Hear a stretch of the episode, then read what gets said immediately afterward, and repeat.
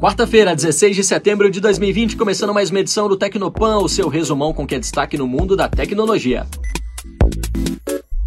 A Apple liberou nesta quarta-feira as versões mais recentes de seus sistemas operacionais. Agora temos iOS 14, iPadOS 14, tvOS 14 e watchOS 7. As mudanças no iOS 14 começam já na tela inicial quando você abre. Ela finalmente possui suporte a widgets, semelhante aos blocos dinâmicos do Windows Phone, tá lembrado? Tudo bem separado e permite esconder ícones de aplicativos ou até mesmo páginas inteiras se você quiser. A lista completa agora fica na biblioteca de apps, que faz uma organização automática automática por categorias e permite que você confira uma lista mais organizada em ordem alfabética.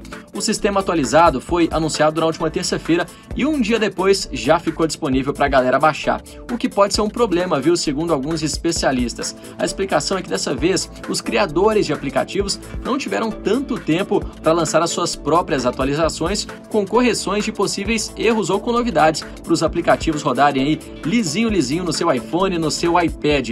E você já atualizou Percebeu alguma diferença? Notou algum problema? Comenta aqui.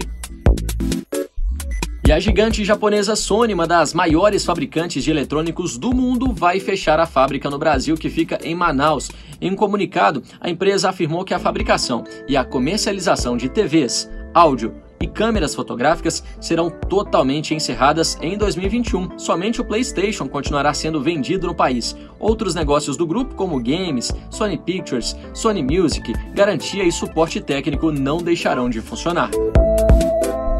E o grupo de K-pop BTS divulgou o trailer do novo jogo BTS Universe Story. No app, fãs poderão jogar ou criar histórias envolvendo os meninos. O jogo para celular estará disponível para download a partir do dia 24 de setembro, semana que vem. O aplicativo foi desenvolvido pela Netmarble, empresa responsável pelo BTS World, outro jogo que o grupo coreano lançou no meio do ano passado. Aposto que os fãs de K-pop estão ansiosos.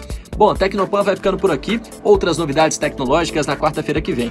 Lembrando que além dessa versão em vídeo, você pode nos acompanhar em áudio via podcast. É só buscar Jovem Pan BH na sua plataforma preferida, Spotify, Deezer, você que sabe. Até semana que vem. Abraço.